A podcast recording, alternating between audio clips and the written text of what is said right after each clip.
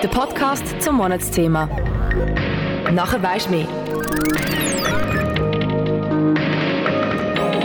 Was denkst du über Esoterik? Ehrlich gesagt weiß ich nicht so recht, was es ist. Aber so wenn ich daran denke, bekommen immer irgendwelche Kristalle in den Sinn. So Kristall- und Raucherstäbchen. So, das ist mein Bild von dem. Ich denke, gleich wie viele Glaubensbekennt oder Glaubensrichtungen ist Esoterik eine davon. Es ist genau gleich richtig wie, jede andere, wie, wie jeder andere Glauben auch. Nicht vieles interessiert mich eigentlich nicht und ich kenne es nicht und äh, das ist eigentlich alles. Nicht so gut. Esoterik ist für mich schwarze Magie. Ähm, ich finde es ein spannendes Thema. Also ich, ich, kann, ich könnte jetzt nicht definieren, was es wirklich heißt. Also von meiner Seite aus könnte ich jetzt keine Definition fassen. Aber ich glaube, es ist vielleicht auch, also es ist vielleicht auch eher so ein eine Einstellung oder so auch vielleicht.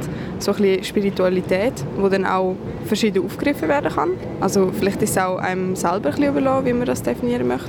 Also auf einer so spannend und äh, ein so eine andere Welt, wo mir jetzt vielleicht nicht so vertraut ist und ich kenne mich auch nicht mega aus. Aber ähm, ja, ich finde es eigentlich schon ein spannendes Thema.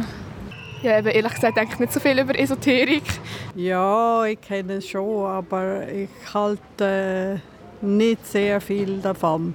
Ein bisschen ist schon gut und so, aber wenn es dann ausartet, dass es dann noch das ganze Leben übernimmt, ist das zu viel. Es ist weg von der Realität. Esoterik. So ziemlich jeder hat das Wort schon mal in seinem Leben gehört. Die Esoterik wird gerne auch als Hokuspokus oder Humbug bezeichnet. Sobald es vor Sternzeichen, Aromatherapie oder Räucherstäbli fällt, folgt es keine Ahnung vom Thema, kein Plan oder eine eher negative Reaktion. In dem Podcast dreht es sich aber nicht um den sogenannten Hokuspokus. Es geht nicht um die verschiedenen Praktiken und auch nicht ums Geld, das dabei verdient wird. Ich bin hinter die Wand aus Vorurteilen suchen, was die ursprüngliche Bedeutung von Esoterik ist. Mein Name ist Delia Berdacchini und heute zeige ich dir die Esoterik von einer ganz anderen Seite. Das ist ein Podcast von Kanal K. Ich habe mir als erstes die Frage gestellt, wo Esoterik überhaupt anfängt. Was ist der tiefere Sinn dahinter? Im Internet haben Dutzende Zeitungen und Blogs darüber berichtet und der Satz «Die Suche nach dem inneren Sinn» ist mir immer wieder ins Auge gesprungen. Also so gesagt setzt sich die Esoterik ursprünglich mit der Suche nach dem inneren Sinn auseinander und mit der Frage «Wer bist du?». Auch diese Frage habe ich bei der Strassenumfrage gestellt und alle haben sehr unterschiedlich geantwortet. Mein Name ist Loris und ich bin Student. Ich bin jemand, der offen ist für alles. Ich äh, habe aber auch manchmal Mühe mit Menschen, die, die vielleicht nicht so offen sind für alles. Aber ja. Ein menschliches Wesen, keine Ahnung. Ich bin Melanie Hoi. Ich bin ein lebensfreudiger, aufgestellter, positiv denkender Mensch. Ein Mensch auf der Erde.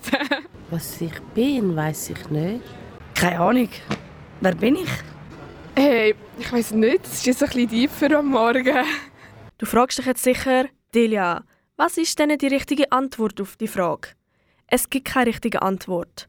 Das muss jeder für sich selber herausfinden. Sitz mal eine Minute lang ab, leg dein Handy weg und lasse dich rein. Dann ist wichtig, dass du an nichts anderes denkst und dich nur auf deine Atmung konzentrierst. Genau das ist der Grundstein für die Esoterik, sich mit sich selber auseinanderzusetzen und über sich selber zu reflektieren. Aus dem Grund habe ich mich mit der Dana Schmid getroffen. Sie setzt sich schon seit 30 Jahren mit der Sinnessuche auseinander und hat schon mehrere Ausbildungen in diesem Bereich abgeschlossen. Unter anderem begleitet sie die Leute mit Coaching, Massagen und Meditationen. Würdest du dich selber als Esoterikerin bezeichnen? Ja, das würde ich, aber eher in dem ursprünglichen Sinn, weil Esoterik heißt das Wissen vom Innern und das ist für mich Selbsterforschung und das betreibe ich sicher schon seit 30 Jahren. Wann hast du dich das erste Mal bewusst mit Esoterik auseinandergesetzt und warum? Also, als ich etwa 20 war, habe ich Tarotkarten gekauft an einem Markt und bin dann ganz viel in Tarotkurs gegangen, zum, oh, jetzt weiß ich gar nicht, wie der geheissen hat, er hat ganz viele Bücher herausgegeben über den Lebensbaum. und hat eigentlich gesagt, dass die Karten das alte Wissen speichern vom das Wissen über den Lebensbaum und so bin ich eigentlich dann am Anfang bei der Esoterik gelandet. Und hast du dich dann längere Zeit mit den Karten beschäftigt oder bist du dann auf etwas anderes umgestiegen? Ich habe dann ganz lange im Freundeskreis Karten gelesen und ich habe mich auch fest mit diesen Gesetzen auseinandergesetzt, zum Beispiel wie außen so innen und habe dann auch die Erfahrung gemacht in einer Situation in meinem Leben, wo ganz schwierig war für mich, das Wissen, das ich mir ja vorher rein theoretisch so angeeignet habe, verhebt hat. Also das ist wirklich total ein wichtiger Anker in dieser Krisenzeit. Da bin ich 26 gewesen. Und das weiß man ja im Voraus nicht, ob es verhebt oder ob es nur irgendwie ein Verstandesgame ist.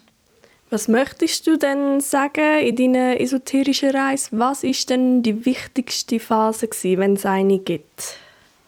Das ist sehr schwierig zu sagen, weil ich bin also esoterische Reise, das tönt so vielleicht so ein Abschweren in alle Welten, was so hat auf dieser Erde, in uns und um uns. Und für mich ist es eigentlich mehr ein Weg, der dazu führt, dass ich immer präsenter werde, dass ich immer mehr in mir innen ruhen kann, dass ich immer mehr bei mir bin und ja, vielleicht auch immer mehr in die Gelassenheit komme. Und jetzt bin ich etwa seit zwölf Jahren in einer Phase, wo es mehr so um selber meditieren geht, regelmäßig und auch ich gehe auch in Satsang ab und zu. Also ist eigentlich jetzt auch eine wichtige Phase. Du hast Satsang erwähnt. Mhm. Könntest du mir erklären, was das genau ist und was man dort macht? Satsang ist eigentlich übersetzt heißt das Begegnung in der Stille. Das ist so eine Gruppe von Menschen, die zusammenkommen, im besten Fall mit einem verwirklichten Mensch, wo so ein bisschen sein Ego überwunden hat und dann forscht man dort eigentlich zu der Frage, wer bin ich hinter all meinen Muster und Trips? Wirklich im Grund vom Herz. Auf dem, auf, man macht sich auf die Suche nach dem. Du hast ja deine goldenen Weisheiten. Das zweite heißt wie innen so außen. Was bedeutet das genau für dich?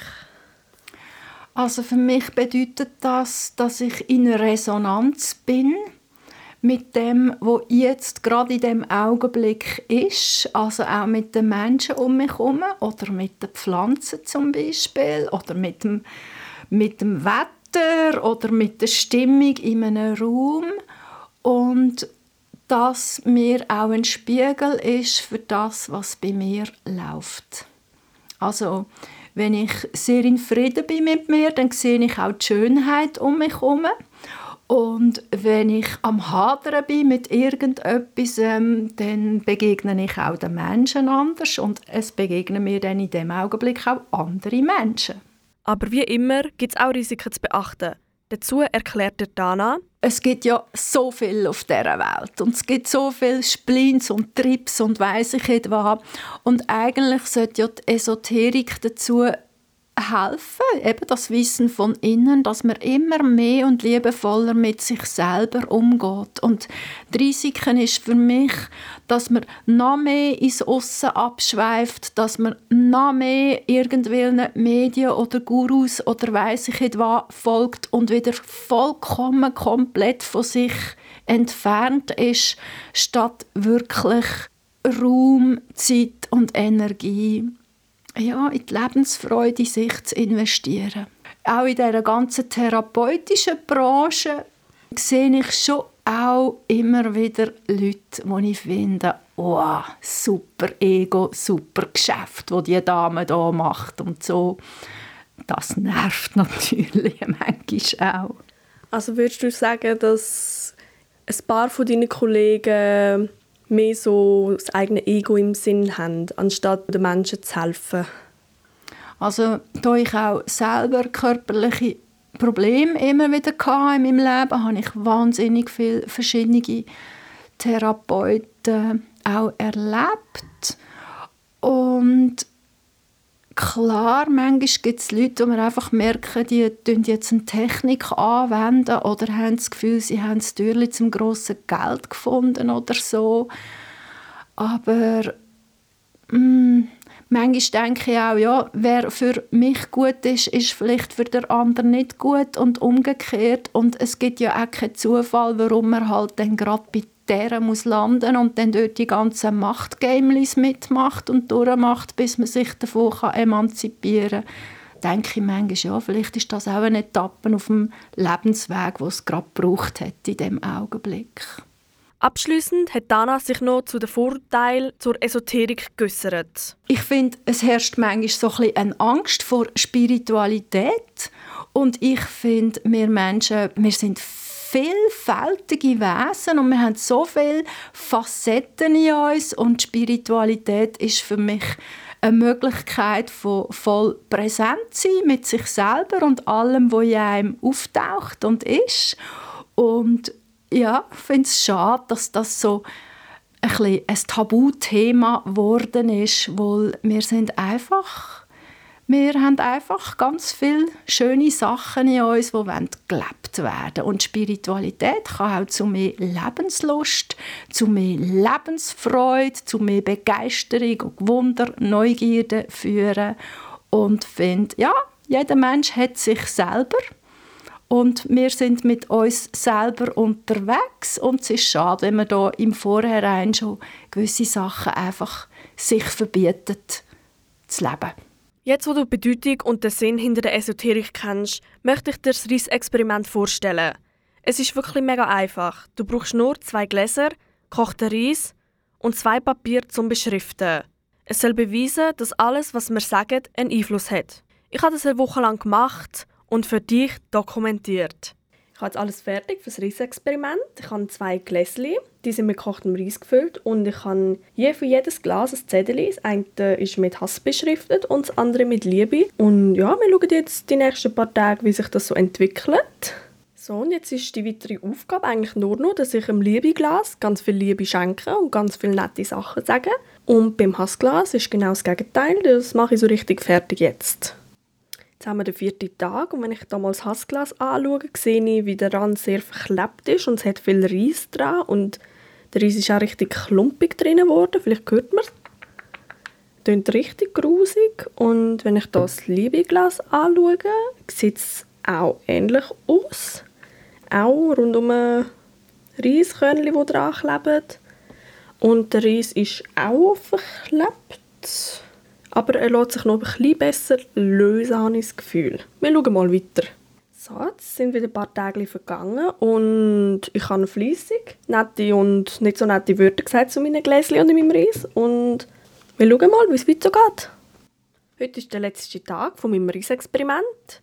Ich habe immer schön fleissig jeden Morgen meine Pflicht da und wenn wir uns so das Ergebnis anschauen, also ich habe es jetzt mal eine Woche durchgezogen und ich habe das Gefühl, das Hassglas ist wirklich sehr verklebt. Es hat so viele Reiskörnchen, ich sehe fast nicht mehr innen am Rand.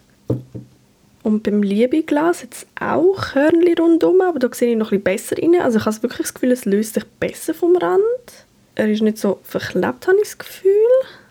Ja, also ich sehe jetzt nicht irgendwie mega Schimmel beim Hassglas oder dass es mega grusig geworden ist. Aber ja, kann auch sein, dass ich es einfach zu kurz gemacht habe. Also beide haben ungefähr gleich geschmeckt. Es ist sehr ein, kann ich es beschreiben, ein ähm, säuerlicher Geruch gewesen. Also es sind sehr ähnlich gewesen. Es war beides mega grusig, muss ich ehrlich sagen. Aber ich habe jetzt nicht einen mega krassen Unterschied rausgeschmeckt. Ich habe jetzt nicht einen riesigen Unterschied gesehen und geschmeckt. Das Hassglas ist weder braun geworden, noch hat Schimmel dran gehabt. Es ist trotzdem mega spannend zum Ausprobieren. Probier es doch einfach mal über einen längeren Zeitraum für dich aus und überzeug dich selber davon, ob es funktioniert oder nicht. Ich persönlich finde das Thema mega spannend. Klar, es ist nicht für jeden etwas. Muss es auch nicht. Vergiss nicht, Esoterik ist viel mehr als die Spinner, die auf Bachblüten schwören. Du hast dir sicher auch schon die Frage gestellt, wer bin ich und was mache ich da? Genau dort setzt Esoterik an. Mein Name ist Delia Bertacchini und ich danke dir herzlich fürs Zuhören. Das ist ein Kanal K Podcast Jederzeit zum Nachhören auf kanalk.ch oder auf deinem Podcast App.